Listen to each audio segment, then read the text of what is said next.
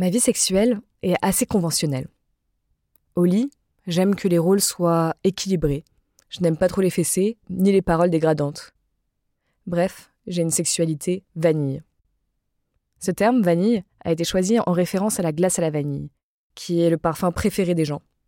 D'ailleurs, c'est aussi mon parfum de glace préféré. À l'inverse, mon imaginaire érotique, lui, est imprégné par le BDSM.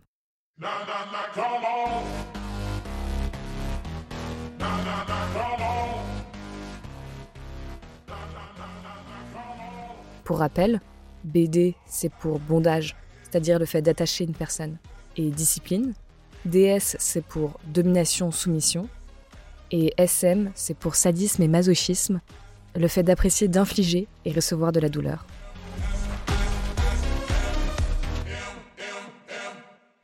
Même si je n'ai jamais eu envie de pratiquer le BDSM dans ma vie sexuelle, quoique je serais pas contre le fait de tenter de le faire les yeux bandés ou les mains attachées. En tout cas, je suis curieuse de savoir comment fonctionne un couple qui pratique le BDSM. J'ai rencontré Léa et Juan à Marseille en août. Dans leur relation, c'est Léa la soumise. Elle est hyper souriante, avenante, elle rigole beaucoup, même quand elle parle de choses tristes. Juan, lui, est le dominant. Il est plus calme, il fait quelques blagues, mais il est plus posé. Entre eux, ils sont hyper affectueux. Ils s'appellent par des surnoms, comme mon dôme d'amour. Ils sont tactiles et se font plein de bisous. Bref, je leur ai demandé de me raconter leur vie sexuelle et BDSM depuis leur première fois jusqu'à leur dernière fois ensemble.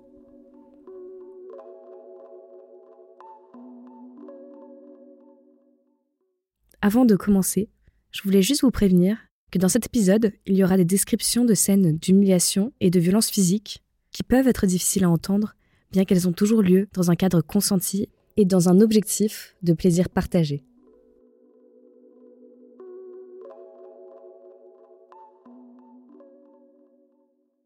On a commencé à discuter par message au mois d'octobre et on s'est rencontrés au mois de fin mars, début avril 2018, je crois. J'avais plus de rapport sexuel avec mon mari. Depuis euh, un bon moment euh, qui se comptait en années.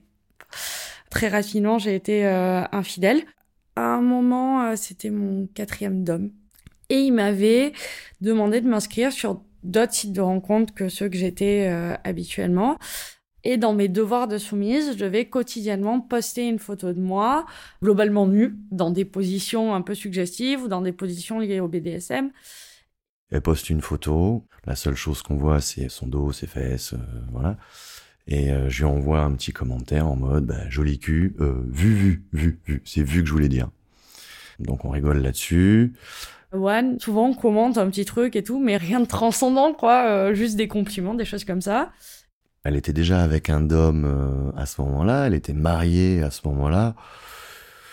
Elle était trop jeune pour moi à ce moment-là, parce que du coup elle avait pas 30 ans, moi j'en avais déjà 40, pas loin. Et donc euh, c'était vraiment en mode bon enfant, quoi. C'est-à-dire que je ferai jamais rien avec, ça fait une connaissance, puis voilà on se voit chez lui pour regarder Game of Thrones parce qu'on on kiffe cette série tous les deux. On décide de se faire un marathon. On s'est fait toute la première saison avec euh, juste des petites caresses, des papouilles, des machins, des bidules. Première saison qu'on a torché en deux jours. Hein. Ouais, j'en pouvais plus. J'étais, j'étais au bout de ma vie. Je me disais, c'est pas possible. Enfin, le mec me papouille, euh, mais il tente rien. Donc, euh, ok. Le lendemain, je lui écris, je lui dis, euh, vous faites quoi ce soir? Ça vous dit, on continue le marathon? Oui, oui. Et là, je me dis, non, mais faut que je fasse un truc, que ça se passe ce soir, j'en peux plus. Et au deuxième épisode de la deuxième saison, on s'embrasse. Premier baiser hyper fougueux et, et, passionné. Il commence à me toucher, à me mettre des doigts, à me faire un cuni qui est juste dingue. Il me pénètre. Et en fait, là, c'est à la fois très doux et brutal en même temps. Il n'y a pas de fessé ou quoi que ce soit, mais dans sa manière de me prendre, je sens tout de suite que le mec, euh, il a une certaine virilité et c'est ce qu'il fait. J'ai pas spécialement eu d'orgasme, mais ce que je sais, c'est quand ça s'est fini, j'étais là en mode ah ouais encore, je veux. Et jusqu'à la dernière saison, on voyait que le générique de début, le générique de fin, et tout le reste du temps, on était en train de baiser.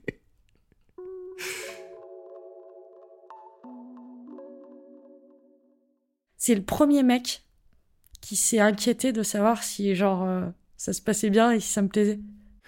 Plus je lui donne du plaisir, plus je prends du plaisir. C'est ma manière de fonctionner.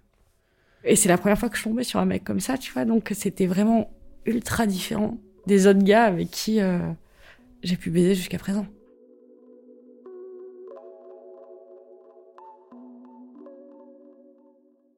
dans le BDSM, on peut faire une différence entre le sexe et le jeu.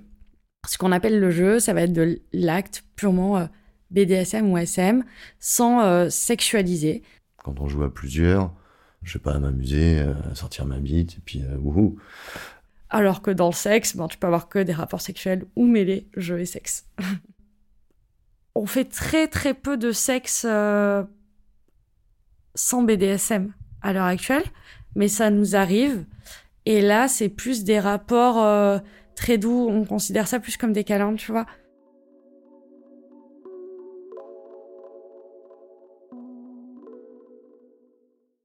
Avant de jouer ensemble, je crois qu'on en discute pendant un minima une bonne semaine, où on pose ce que j'ai envie de découvrir, mes limites, ce que je fais euh, absolument pas. Et One, pareil de son côté. On se met d'accord sur euh, le safe word. Donc le safe word, c'est le mot de sécurité que tu donnes pour arrêter la séance si jamais euh, ça va trop loin ne fait pas dans l'original, on utilise le rouge, c'est, ça suffit. Et voilà comment ça se met en place. Et on se donne euh, une date, une heure, tu vois, un peu comme un rendez-vous finalement. Je lui envoie un texto, elle doit m'attendre en position de soumission. J'arrive chez elle, elle est bel et bien en position et en tenue. J'avais demandé à ce qu'elle soit le plus nue possible, donc là ça allait. On a commencé en mode un peu raté d'ailleurs. Elle m'avait dit qu'elle aimait euh, beaucoup le pet play, c'est de l'animalisation. Et on avait discuté, on avait discuté, et elle m'avait dit que euh, en mode chienne, ça l'excitait beaucoup, ça lui plaisait beaucoup. Moi, à la rigueur, j'avais réfléchi, je m'étais dit que c'est le truc qui pouvait passer le mieux, parce que c'est ce qui se rapproche vraiment le plus du mode euh, BDSM classique. Et donc, j'essaye de faire un, un, début de séance où je vais pour l'animaliser en chienne, et là, elle me fait euh, ouais non, euh, ça va pas le faire. Elle avait eu une sale expérience avec son ancien dom. Je crois que c'est une des dernières trucs qu'ils avaient fait ensemble. Enfin bref. Donc là, t'es comme un con, tu remballes tes trucs. Tant pis, bon. Et en fin de compte, on est parti sur euh, du shibari. C'est un jeu de cordes. C'est l'amener dans une position contraignante en général humiliante, qui sur la longueur devient un petit peu douloureuse quand même. Il m'avait fait du shibari au, sol. J'avais les bras attachés en corset sur le buste. J'avais les jambes attachées de telle manière que je pouvais pas les plier. Tu vois. Enfin, t'étais obligé de garder les jambes grandes écartées, quoi. Il m'avait bandé les yeux. Il m'avait flagellé euh, avec la cravache sur diverses parties du corps. Ça, j'avais déjà fait. Mais il y allait plus fort que mes autres partenaires. Et ça, c'était vraiment très, très cool. Donc on avait baisé aussi un petit peu en même temps que les cordes. Il s'était euh, amusé euh, à, me faire un peu des orgasmes forcés et à me faire jouir. J'avais ramené des pinces à linge. Et il m'a fait découvrir également ce qu'on appelle la mitraillette. Donc, c'est-à-dire que tu, tu mets des épingles à linge sur le corps de ta partenaire. Les épingles à linge sont toutes reliées entre elles avec une ficelle. Et d'un coup, tu tires la ficelle d'un coup sec, comme quand tu fais l'épilation à la cire, tu vois. Qu'est-ce que c'était à la fois bon, hyper intrigant, euh, cette sensation de tout qui s'arrache. D'un coup, tu vois, et t'as l'impression que t'as la peau qui va partir. Alors aujourd'hui, je referais ça, je te dirais non, en fait, ça va, ça fait pas mal du tout. Mais euh, à l'époque, euh, genre, j'étais là en mode, ah, je vais crever. je lui pose une pince à linge sur le clito, je prends pas assez de chair et elle rip. Elle reste pincée, mais une fraction de seconde et elle glisse toute seule. Et là, mais un orgasme de folie, à trembler et à avoir envie de pleurer euh, et, et, genre à partir super loin. Et crie très fort avec une grimace. Et j'ai eu peur de lui faire mal en fait au départ. C'était un peu en mode waouh, c'est euh, qu'est-ce que qu'est-ce que j'ai fait? Est-ce qu'il faut que je m'excuse ou pas? Enfin. J'ai mon orgasme, je trempe partout et là. Elle me fait un subspace Le subspace, c'est le fait de partir tellement loin pendant que tu joues que tu peux perdre connaissance. Plus rien ne se passe, je suis off, le cerveau ne répond plus. Je sens, je sens qu'il me touche, je sens qu'il me prend dans ses bras, je sens qu'il me détache, je sens qu'il me met une gifle, genre euh, en mode euh, Eh vas-y, réveille-toi. Mais en fait, je suis tellement bien que je reviens pas. Je perds connaissance, je suis dans le noir total et en même temps j'ai des sensations très très douces, comme si j'étais, tu sais, dans un nuage de coton. tu dis ouais, c'est bon, j'ai trouvé le summum, je trouverai jamais mieux euh, à côté. On a atteint le but entre guillemets, alors que des gens mettent des années et des années à l'atteindre. J'avais jamais eu une séance aussi intense avec quelqu'un d'autre. Et en plus, il était euh, tellement euh, bienveillant avec moi. Genre, à tout le temps me demander, euh, OK, là, est-ce que ça va À utiliser nos safe words? Pour être sûr que tout se passe bien, qu'il peut aller plus loin ou pas.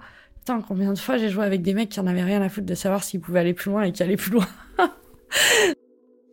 Mais c'était un tout, je pense que c'était une ambiance, c'était une écoute, c'était beaucoup de paramètres qui ont été réunis parce qu'en fin de compte, on s'est très très bien trouvé. J'ai encore des étoiles dans les yeux quand j'en parle, quoi, je crois.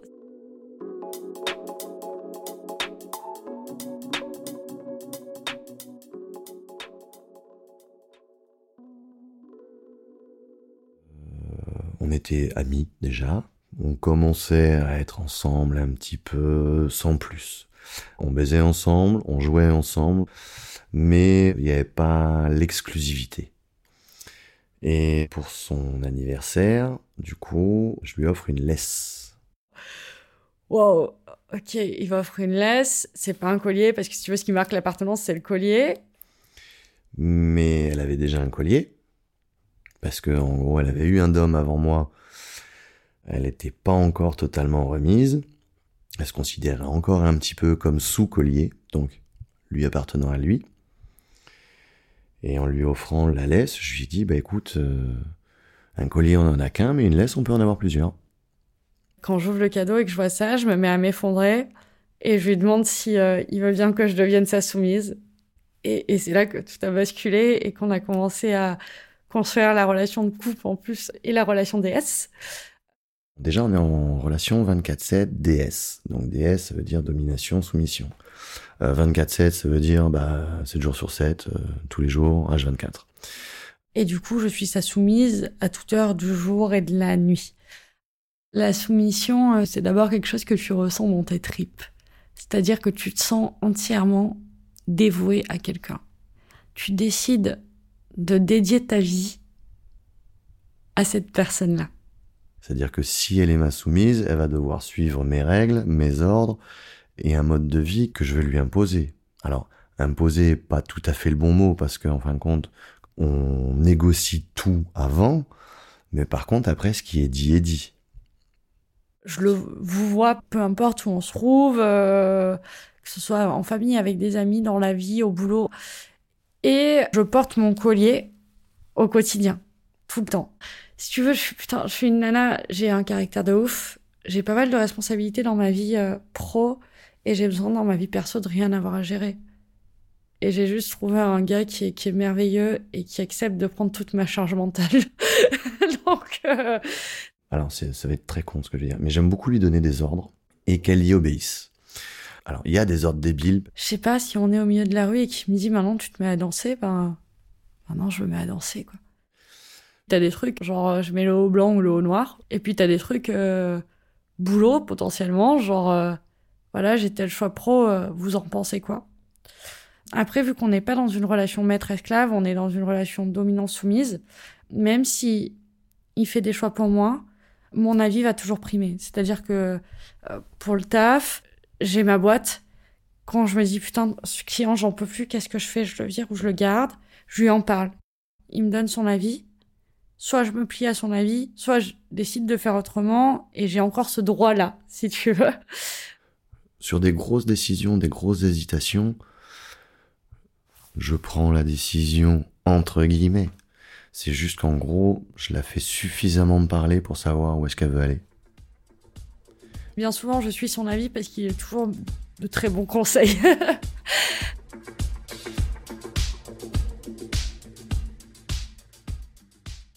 On a plus ou moins une journée type. Je vais te donner avec les ordres et les rituels si tu veux bien. Donc elle met son réveil pour me réveiller doucement. Tous les matins, il me mord la nuque. Tous les matins, c'est moi qui vais lui servir son café. Parce qu'elle m'amène mon café au lit. Ensuite, euh, bon bah journée de travail comme tout le monde. Hein, euh, quand je rentre du travail, je lui envoie un petit texto quand j'ai garé la voiture. Du coup, elle doit m'attendre en position de soumission. Elle m'enlève les chaussures. Elle range les chaussures. Moi, j'aime bien me prendre une bière en rentrant du boulot. On se fait un petit apéro du coup avec des grignotis, des machins. Je prépare à manger. Alors pour l'instant, on a un tout petit appart, donc on mange sur des plateaux. Je lui amène son plateau. Quand elle est sur le lit, que le plateau arrive, elle doit se lever du lit et se mettre bien droite. Je lui pose sur le plateau sur le lit. Elle est toujours debout à côté de son plateau. Je vais chercher le mien. Je me pose dans le lit. Elle attend l'autorisation pour s'asseoir dans le lit. Je peux euh, très bien euh, manger euh, à ses pieds, tu vois, quand on mange ensemble. Voir directement la même assiette. Si elle est punie, qu'elle n'a pas le droit à couvert. Qui peut être rigolo suivant ce que tu as fait à manger, d'ailleurs. Et je lui donne l'ordre, c'est-à-dire qu'en gros, quand je dis bon appétit, elle a le droit de toucher à son assiette. Pas avant. C'est des petits rituels, ça, qu'on a mis en place. Et c'est dans le contrat, c'est noté. ça, c'est dans le côté 24-7 DS. Et après, être soumise au lit, c'est quoi? Alors, en termes de position, on s'en fout. Hein. C'est-à-dire que si t'as envie de prendre ton mec et de te mettre dessus euh, et de le chevaucher, euh, ça, ça, le dérangera pas du moment que il est ok. Mais c'est plutôt que tout au long du rapport sexuel, tu vas potentiellement avoir des ordres. Et après, il y a deux grosses choses qui me tiennent à cœur. J'ai besoin de ressentir de l'humiliation, donc euh, ça passe par la parole, tu vois, avec des insultes ou autres. Tu lui dis, vas-y, euh, mets-toi à quatre pattes, euh, t'écartes ton cul, euh, je vais t'enculer, salope. Ça, c'est elle qui me l'a amené. Au départ, c'était pas dans mon éducation. On traite bien une femme, on parle gentiment à une femme, c'est normal. Et là-dessus, j'ai fait des progrès. L'humiliation. Ça peut aussi passer par les postures, par les gestes. Par exemple, tout ce qui était les pieds, ça la dégoûtait, c'était sale dans sa tête, les pieds. Je me suis amusé à jouer avec elle et mes pieds. Quand il met son pied sur le visage, pour moi, c'est extrêmement humiliant et je peux jouer juste avec ça. Donc, euh, il y a ça. Après, j'aime beaucoup moi les jeux d'impact. Je peux pas avoir un, rapport sexuel sans euh, à minima prendre une bonne fessée. Si j'ai pas un minimum de brutalité, j'arrive pas à l'orgasme. C'est quasi impossible. J'aime bien parce qu'elle aime bien, en fait. Souvent, c'est ça. Elle y prend du plaisir parce que ça rentre dans un jeu DS. Et moi, je vis juste un fantasme. Tout ce que euh, les gens voient à la rigueur euh, en télé et se disent Ah, ben ça n'arrivera jamais. Ben, il y a beaucoup de choses que je vis en vrai. c'est putain de génial, quoi.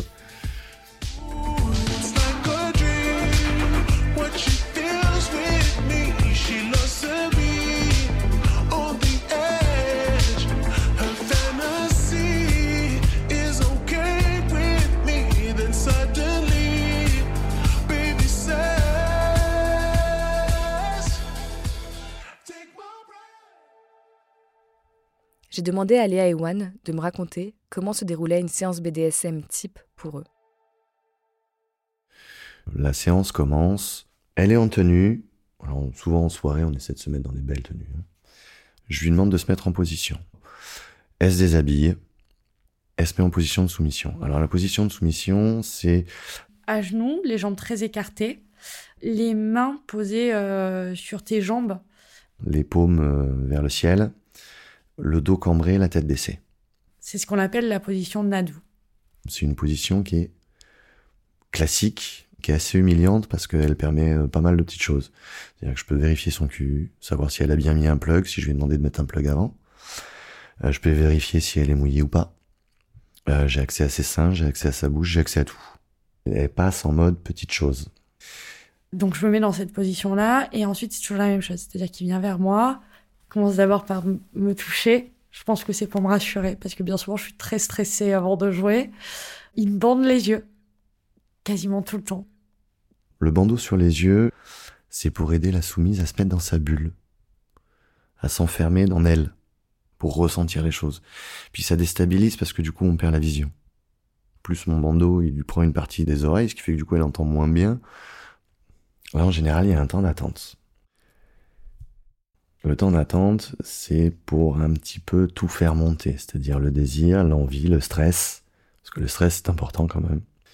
Bien souvent, pour me lever, il m'attrape par les cheveux, si tu veux, et il me tire comme ça pour m'intimider de me mettre debout. Euh, en général, j'ai tendance à l'attacher. Ça lui évite de gigoter de trop. Donc je flagelle, je flagelle, je flagelle. Avec différents objets. Euh, pour obtenir un résultat qui est un lâcher-prise total, normalement, quand on y arrive, parce qu'on n'y arrive pas à chaque fois non plus. Pendant que je flagelle, régulièrement, je viens de lui faire des petites caresses quand même. Je viens communiquer avec.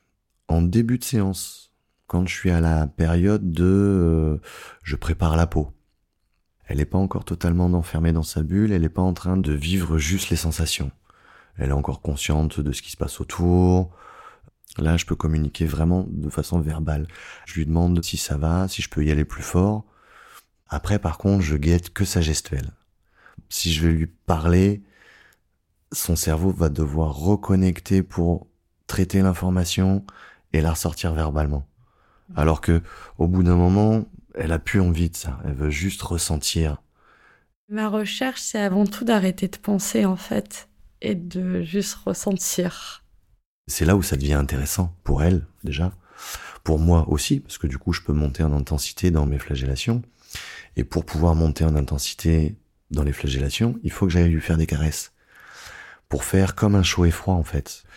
Je donne de la douleur, je donne du plaisir parce que sinon elle tiendra pas déjà, et puis sinon c'est juste tabasser quelqu'un bêtement, c'est un peu con, ça ne sert à rien. Bah, moi quand je reçois des coups consentis dans le cadre d'une relation BDSM bien entendu, tu as des hormones qui se dégagent. Des hormones euh, qui sont très très proches que si tu allais faire, tu vois, un marathon, après ton marathon, genre t'es hyper bien, t'as plein d'endorphines, etc. J'ai ces hormones-là qui se sécrètent. Je peux enchaîner avec du trash talk, surtout en soirée, quand il y a un peu de gens qui des fois s'amassent et, regardent, je lui raconte la scène. Elle a les yeux bandés, je lui dirige la tête, je fais là, t'es devant euh, une dizaine de personnes, ils sont en train de te regarder. Puis je commence à la doiter.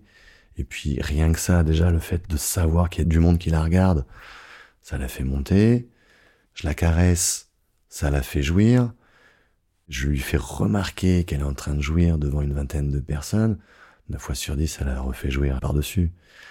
Donc euh, c'est particulier comme euh, comme sexualité, mais c'est moi j'aime bien. j'aime bien. Hein.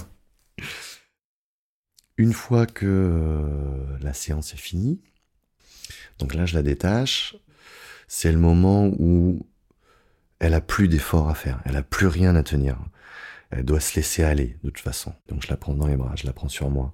Et puis j'essaye toujours de faire en sorte qu'elle soit en, position le plus confortable possible et le plus euh, caché possible.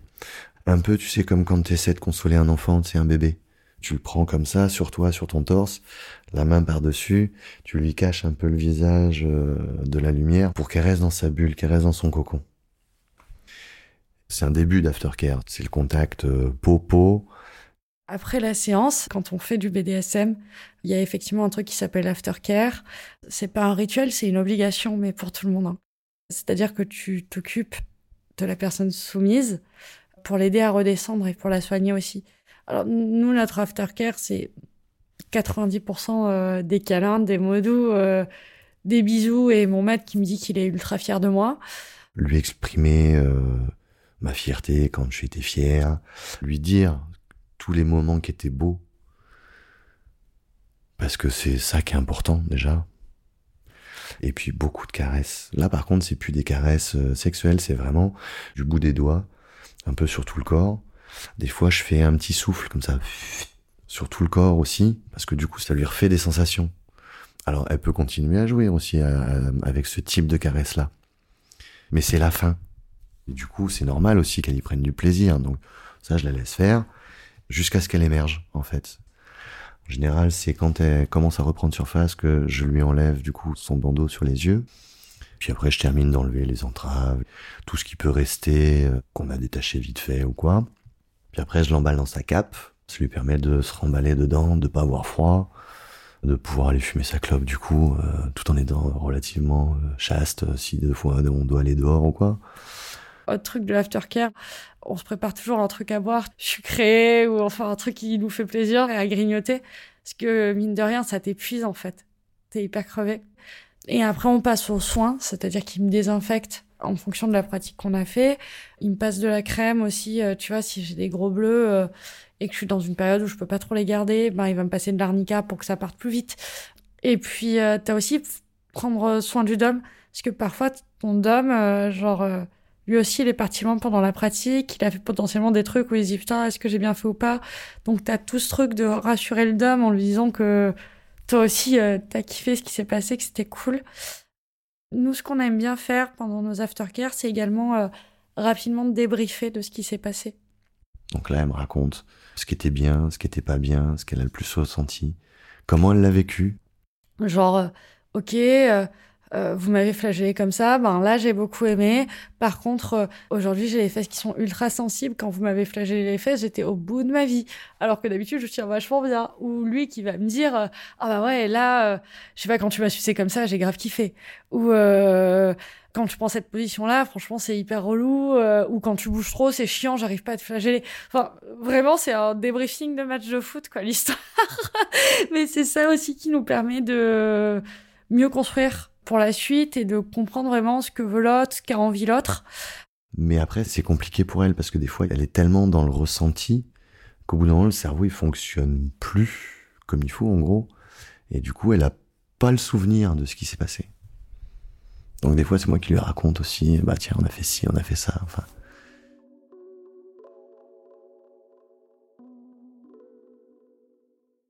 C'est la base, quand on joue avec quelqu'un, on en prend soin. Et quand on joue avec d'autres personnes, qui arrive à One de, dominer d'autres personnes et moi de jouer l'assistante du magicien. Du coup, on fait aussi un aftercare euh, aux personnes avec qui on joue, même si genre on les connaît pas super bien ou quoi. Ça nous semble hyper normal de les prendre dans nos bras, de les caniner. Si la personne est ok, bien entendu, tu vois, puisque t'as des gens pas tactiles. Mais jusqu'à présent, on est tombé que sur des gens qui étaient euh, assez tactiles et, euh, et la plupart des gens avec qui on a joué en fin de séance sont mis à pleurer parce qu'il lâché prise de dingue. Et du coup, ben là, ouais, tu prends la personne dans tes bras et t'es là en mode, euh, ça va aller, on est là, euh, t'inquiète, et tu vas lui chercher à boire. Et euh, c'est un moment qui est très particulier, la redescente, de toute façon, et qui a besoin d'être accompagné.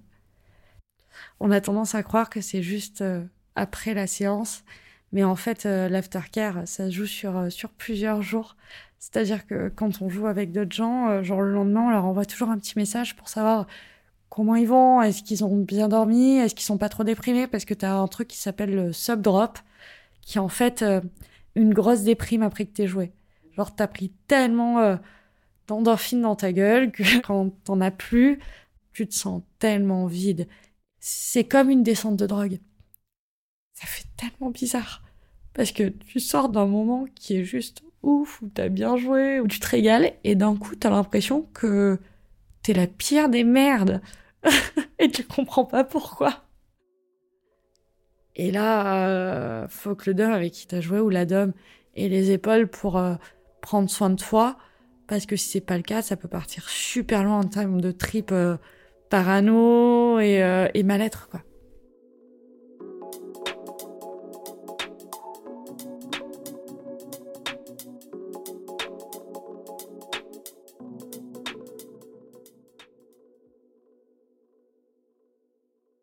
Ça nous arrive bien sûr parfois d'être en décalage en termes de pratique, etc. On a toujours été plutôt de bonne composition, c'est-à-dire que quand l'autre a des envies, on en discute énormément et on saute le pas que quand les deux sont prêts. C'est souvent sur son initiative, en fait. C'est-à-dire qu'elle voit une pratique se faire et d'un coup, elle a le, ce petit déclic, cette petite étincelle dans les yeux, le, ça a l'air d'être bien. et puis du coup, elle a envie d'essayer. Donc, après, on va voir les gens, on en discute. Par exemple, tu vois, j'avais très envie d'essayer les aiguilles. Donc euh, l'idée, c'est qu'on plante des aiguilles dans la peau et potentiellement on peut les bouger aussi pour que ça fasse un peu plus mal. Et One, euh, c'était pas trop son d'elle. Moi, c'est pas que je voulais pas le faire, c'est que je sais pas le faire. Enfin, je savais pas le faire. Et au final, en fait, pour pallier à mon envie, pour pas que je sois frustrée, on connaissait euh, une nana qui faisait ça. Donc du coup, bah, il me l'a fait faire par cette nana. Lui était là en soutien avec moi, mais c'est pas lui qui a fait l'opération, la pratique. Mais je pense aller faire un stage pour pratiquer les aiguilles sur Léa, pour euh, développer un peu la technique. Mais c'est pareil, tout ce qui était jeu de sang, les aiguilles, le barbelé, on se développe, on outrepasse euh, des limites qu'on s'était fixées, qui du coup, euh, après, deviennent très sympas, ou pas. Parce qu'après, il y a des trucs qu'on a essayé, on s'est dit non, c'est pas notre truc, on refera pas. Il y a des soirées qui sont mal passées, ouais. C'était un peu au début de notre relation. Il y a à l'époque une, amie à nous qui nous invite à un dîner protocolaire. Donc un dîner protocolaire, grosso modo, c'est avoir euh, des dominants ou des dominats euh, à une table et les soumises et soumis qui font le service comme des domestiques quelque part. Donc servir du bon côté, poser le vin comme il faut, faire goûter le vin, etc., etc., etc. Elles doivent pas se rater. Après le dîner, potentiellement, il peut y avoir des jeux. Et en fin de compte, on utilise tous les petits manquements de ce dîner-là pour ensuite les punir. Moi, je suis pas hyper chaude parce qu'à la base, le côté euh, service, ça me faisait euh, vachement peur. L'idée que pendant toute une soirée, je vais être en mode euh, soubrette, ben, à la fois, ça m'excite parce que c'est ultra humiliant pour moi. Et en même temps, ça me fait carrément flipper parce que je me sens pas hyper à l'aise dans ce rôle. Enfin, je me sens très rabaissée, quoi, grosso modo. J'ai tendance à dire, ah, je suis une soumise, pas une boniche, quoi. Mais bon, vu que ma pote me le demande, qu'elle se sent pas de le faire toute seule parce que c'est elle qui l'organise et qu'a priori c'est la seule soumise présente, on se dit, euh, allez, pourquoi pas, ça peut être cool. Et puis on connaissait pas du tout son dôme. Avec ça, il y avait deux autres convives qu'on connaissait pour les avoir déjà croisés euh, dans d'autres soirées et avec qui on s'entendait globalement plutôt bien. Le vendredi soir, donc c'est pas encore le dîner protocolaire, on rencontre juste son dom. Le feeling passe pas trop entre euh, Juan et lui et avec moi non plus parce que euh, on s'aperçoit que le garçon est plus dans une optique où en fait le BDSM ça lui sert à, baiser de la petite jeune et pas spécialement à pratiquer comme euh, nous on l'entend. En plus de ça, Juan avait déjà essayé avant le dîner par message et euh, quand on l'a vu pour voir avec lui pour organiser les choses. Le mec est complètement euh, fermé à la discussion, genre quand on lui met sur la table, bon bah ok, demain qu'est-ce qui se passe, qu'est-ce qu'on fait? Il est là en mode oh mais on verra bien demain. Ok, bon. On se couche, arrive le lendemain, le gars se barre, c'est hyper bizarre, il nous laisse seul avec sa soumise. Je sens ma pote qui est vachement stressée, un peu chelou, et vient le moment d'aller se préparer. Donc euh, moi j'ai une petite robe noire, quoi, Claudine, mon petit tablier blanc, euh, mes escarpins noirs. En dessous, euh, j'ai des sous-vêtements avec un porte-jartel, des cache-tétons. Enfin, ça reste une tenue plutôt sexy de soubrette, mais très calme. Et là, je la vois, elle, sortir avec un espèce de, robe rose ultra transparente. Je me dis, ok. je me sens un peu bête, tu sais. Je sais pas trop si c'est moi qui suis dans le faux par rapport à mon imaginaire. C'est hyper bizarre. Là, les convives commencent à arriver et son homme n'est toujours pas là. Elle veut pas descendre. Et c'est Juan qui se retrouve à accueillir les gens et à leur proposer à boire. Et je me sens ultra mal parce que je me dis, putain, c'est absolument pas son rôle. Il est d'homme, on est censé faire un dîner protocolaire, c'est les soumises qui doivent euh, servir. Son dôme finit enfin par arriver, mais putain, c'est long. Elle accepte enfin de descendre. Et là, euh, le mec fait genre, j'inspecte vos tenues. Et déjà, qu'est-ce que tu inspectes ma tenue? T'es pas mon dôme, donc euh, détends-toi, garçon, avec des commentaires assez désagréables sur nos apparences, etc. Et autant, en fait, euh, des commentaires humiliants ou autres, moi, je peux carrément les encaisser du moment où euh, on s'est mis d'accord à l'avance que potentiellement ça va se passer comme ça et que lui a le droit de faire ces commentaires-là sur moi. Bref, donc euh, je me retrouve comme une connasse à faire le service de l'apéritif pendant que il fait s'exhiber sa soumise, c'est-à-dire qu'il lui demande de se mettre à quatre pattes, puis de faire le petit chat, puis de jouer avec les autres convives, de leur baiser les pieds il commande son cul, son sexe, enfin. C'était du grand n'importe quoi. Donc moi j'étais très mal à l'aise. Je vis super mal ce qui est en train de se passer. Ma pote est un peu en train de se faire traiter comme une pute. Comme une esclave sexuelle à quelque chose près, quoi. Léa, je la voyais très mal à l'aise. Je suis pas dans le jeu. Je sais pas, on, me pose des questions et en fait, je réponds ultra sèchement. On avait essayé de recadrer un peu le truc, mais bon, on n'est pas chez nous, c'est pas nous qui organisons le truc. Donc on va pas faire trop les chiens. J'arrive pas à rester euh, souriante avec des oui monsieur, merci monsieur, et puis je ferme ma gueule. Je, vraiment, c'est hyper dur pour moi. Du coup, One, pour me punir, entre parenthèses, me met un collier électrique. Qui se manie avec une télécommande.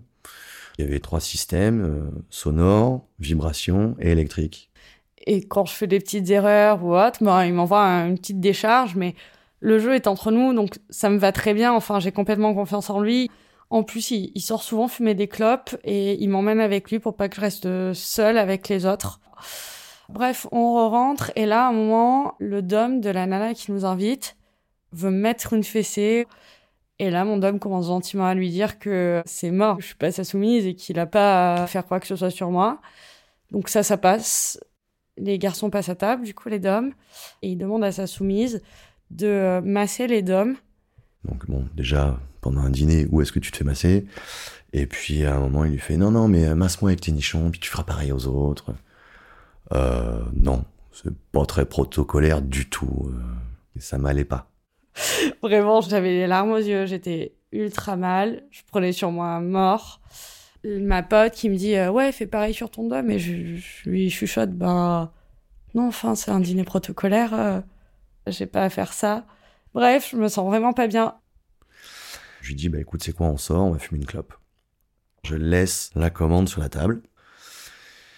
Donc euh, elle est dehors, elle est en pleurs, elle est pas bien. Donc je lui dis, écoute, c'est quoi?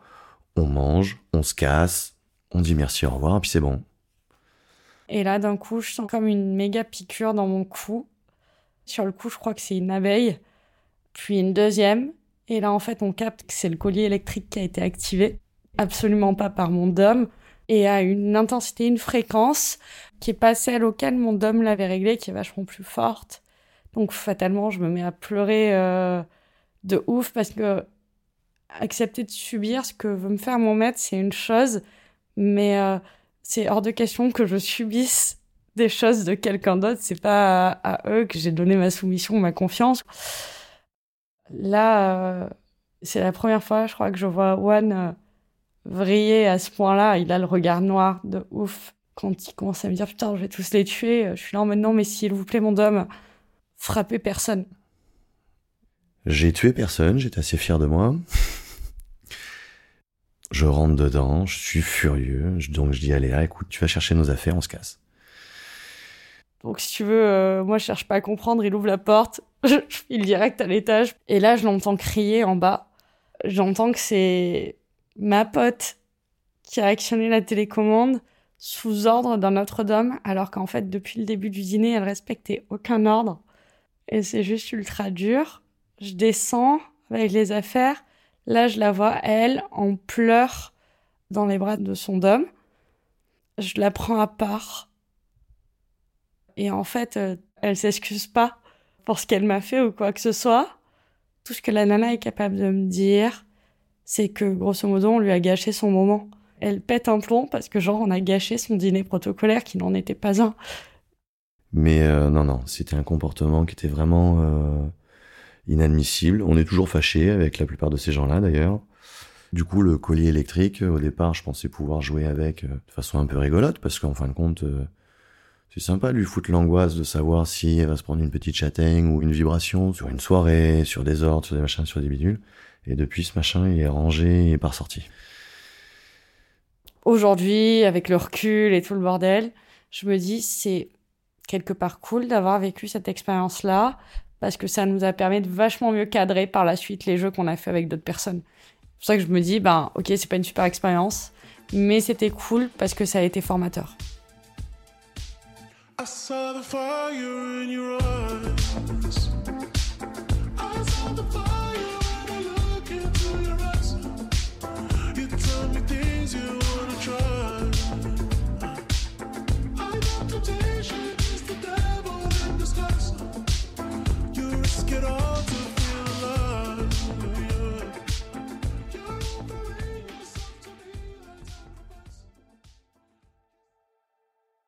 Le dernier jeu, ensemble, c'était au Cap d'Agde.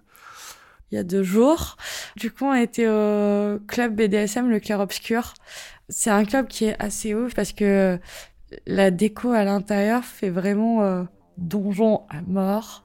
T'as des petites alcôves et chaque alcôve a un peu une thématique. Genre la première alcôve quand tu rentres dans le club, ça ressemble un peu à une scène religieuse où euh, t'as un vitrail, des bougies, etc. Du coup, chaque alcôve a son thème. En plus de ça, tout est dans une espèce de lumière rouge tamisée avec euh, soit de la musique genre Era, bon, ce qui est franchement pas notre délire, soit des trucs genre Prodigy ou Rammstein, tu vois, et jouer, c'est juste la folie.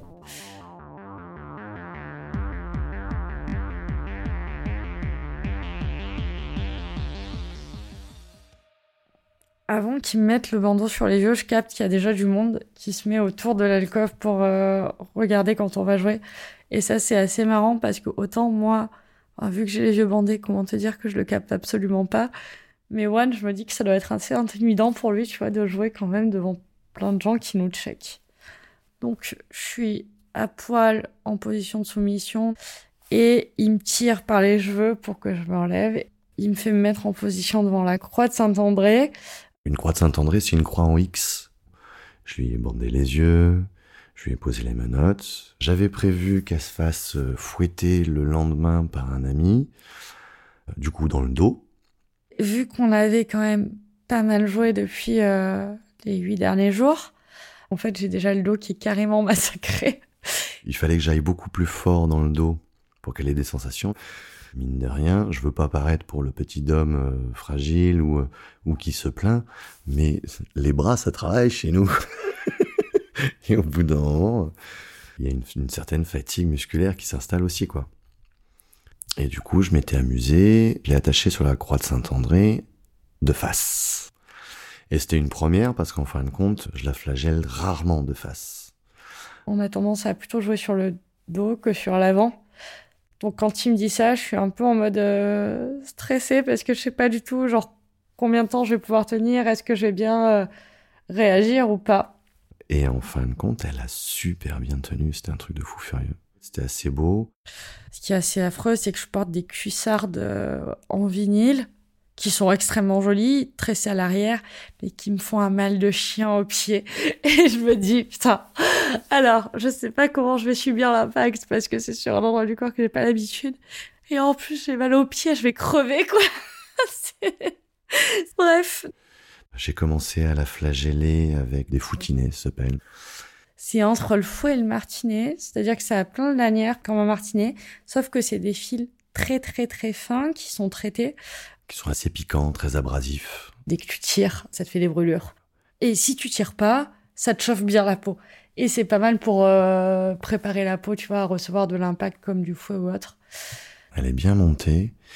Le fameux collègue qui devait la fouetter le lendemain passe par là, il se tape un délire, il me demande avant, hein, bien entendu, mais il me demande s'il peut jouer, il a un petit fouet, et du coup il se tape un délire, et il la fouette un peu sur le devant. Et je vois qu'elle réagit bien. Donc je continue avec les foutinés. Suite à ça, il sort la basile en fil barbelé, et ça c'est vraiment mon objet fétiche. C'est du barbelé, si tu veux, qui est euh, ficelé pour que ce soit assez rigide avec un manche en bois pour que, bien entendu, lui puisse le tenir. Donc une vadine, peu importe ce que c'est en termes de matière, c'est quelque chose de très fin, comme un fil. Euh, ça peut être du bois, ça peut être du métal, et euh, ça sert à taper. je sors la badine barbelée, je lui passe un peu sur le corps, je fais des toutes petites tapes, mais vraiment en surface, euh, juste pour piquer. Je fais rouler la badine sur son corps aussi, tout pareil, juste pour piquer, juste pour avoir les sensations. Pas percer la peau ni la blesser. Hein. C'est vraiment juste pour lui donner les sensations. Et ce qui est génial, c'est qu'en fait, il passe la badine sur mon corps, à la fois pour caresser, tu vois, et à des moments, il l'utilise un peu comme l'archer d'un violon. Donc là, c'est plus très caressant, c'est plutôt euh, assez incisif dans la peau, tu sens parfois la peau qui se plante dedans. Et lui, il doit faire super gaffe pour l'enlever parce que sinon t'arraches tout et c'est pas le but il l'utilise aussi en tapant. Et c'est là que tu sens que le sang euh, perle. Et c'est juste excellent. Et après, je suis passé avec un petit fouet et je lui fouettais le dessous des seins. J'essaie de pas y aller trop fort. En plus, c'est un petit fouet qui est très piquant, qui est très cinglant. Et du coup, il se met à taper mes seins avec ça. Et c'était genre une des premières fois qu'on joue comme ça sur mes seins. Habituellement, mes seins, ils sont assez sensibles en fait, donc il évite de trop jouer dessus. Et là, il joue dessus. Et comment te dire que j'ai un putain d'orgasme? Parce que, genre, la douleur sur les seins, je me découvre que autant me faire pincer les seins, je déteste ça. Autant me faire flageller les seins. Mais ah, c'est une sensation tellement dingue. C'est une douleur qui est ultra diffuse, pas trop brute. C'est vraiment très agréable. Et ensuite, après ça, il a décidé de faire du fouet. Et c'était un moment qui était euh, un peu hors du temps parce que euh, du coup, quand je chantais l'impact venir, je me débattais un peu et il y avait un peu comme une sorte de défi qui était euh, entre tous les deux, tu vois. Même si j'ai pas la vue, tu sens qu'il y a une énergie un peu chelou entre les deux partenaires. Et en même temps, alors c'est hyper drôle parce que si tu veux, je suis accrochée par les bras, il m'a pas accroché les pieds, mais j'arrive limite à faire des tours sur moi-même, même avec la croix, pour essayer d'échapper au coup. Jurle, mais vraiment jurle. Et les gens, je me dis autour, ils doivent se dire putain, mais en fait, euh, elle est en train de, se débattre et elle kiffe pas. Mais non, non, c'est des hurlements de, de plaisir, douleur, quoi. Il m'a flagellé le sexe, il m'a flagellé les seins, il m'a flagellé le ventre. Ce qui est pas mal, c'est que c'est un fouet que j'ai tressé moi. Et euh, au bout, j'ai mis un cracker en fil plastique très très fin, plus fin que du Scooby-Doo, si tu veux le truc. Et euh, quand il y a un impact avec, ça fait direct exploser la peau. T'as la peau qui s'ouvre, quoi. Et c'est juste dingue en termes de sensation. Et là, t'as le cerveau qui arrête de réfléchir. Et cette sensation de cerveau qui arrête de réfléchir. Si tu savais à quel point c'est bon... Euh, puis au bout d'un moment, bon, c'est vrai que à force de répétition de coups, je la vois un peu euh, tremblante, vacillante. Je sais qu'elle peut continuer. Quand je vais la voir pour savoir si tout va bien, elle me dit qu'elle peut continuer, mais elle est vraiment tremblante. Et puis je me dis qu'on va continuer la soirée encore euh, différemment après, donc je me permets de la détacher pour éviter qu'elle tombe d'un coup sec. Et on se fait un, énorme euh, câlin aftercare et après, on, va dans la salle parce que si tu veux, donc as les alcôves pour jouer et t'as également une salle avec euh, un bar et de quoi te restaurer. On arrive dans la salle, on voit des potes à nous et un pote qui me dit Ah, Léa, je t'ai entendu, tu as chanté encore ce soir Parce que du coup, maintenant les gens me reconnaissent à mes cris. Même si on se voit pas dans la soirée, c'est hyper drôle. Enfin voilà, c'était un moment qui était fun. C'était pas le moment le plus fun de nos vacances, parce qu'on a eu, on en a eu d'autres qui étaient assez ouf en termes de jeu. Mais c'était grave cool aussi euh, parce que c'était des nouvelles sensations au niveau de l'avant du corps que j'avais pas du tout jusqu'à présent.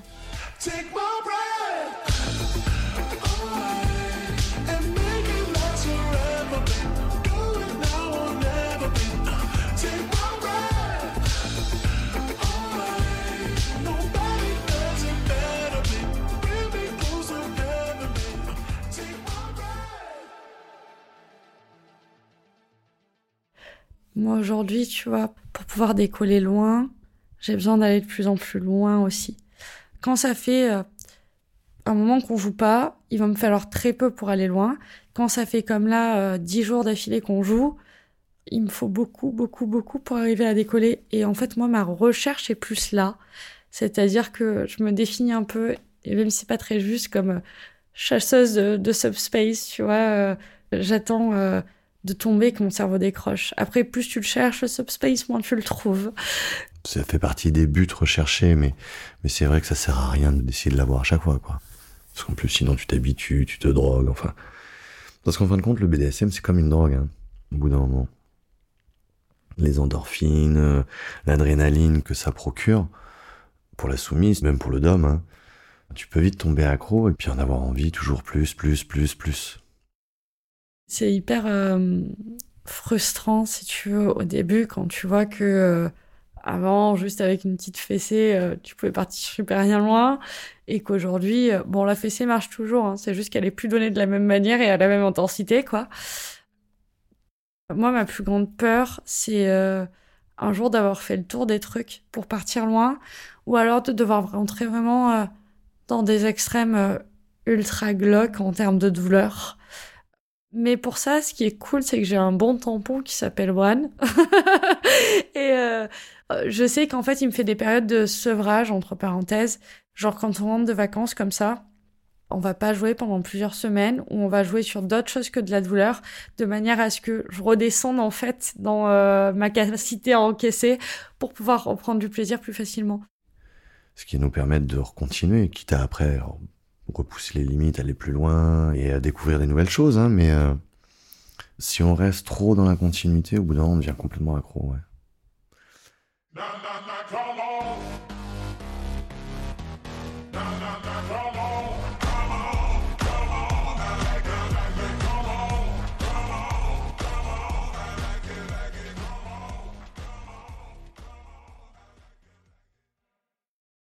Peut-être juste une dernière chose à dire pour euh, les gens qui voudraient euh, expérimenter, explorer, ou qui sentent que c'est vraiment un truc qui pourrait leur plaire.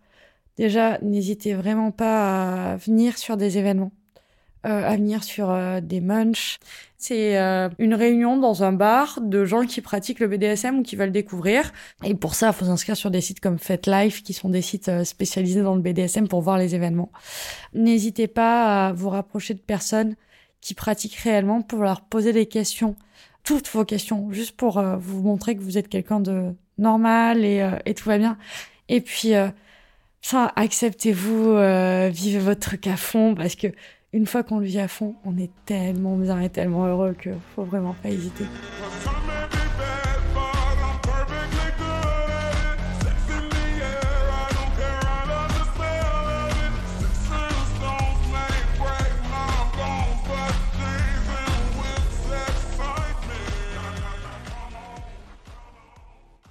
Juan et Léa sont parfaitement sur la même longueur d'onde.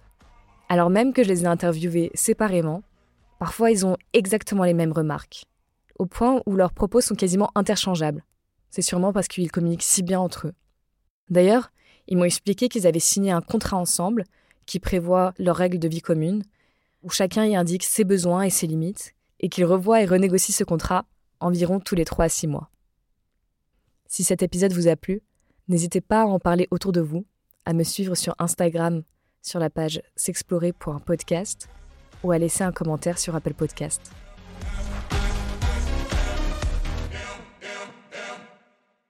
À bientôt!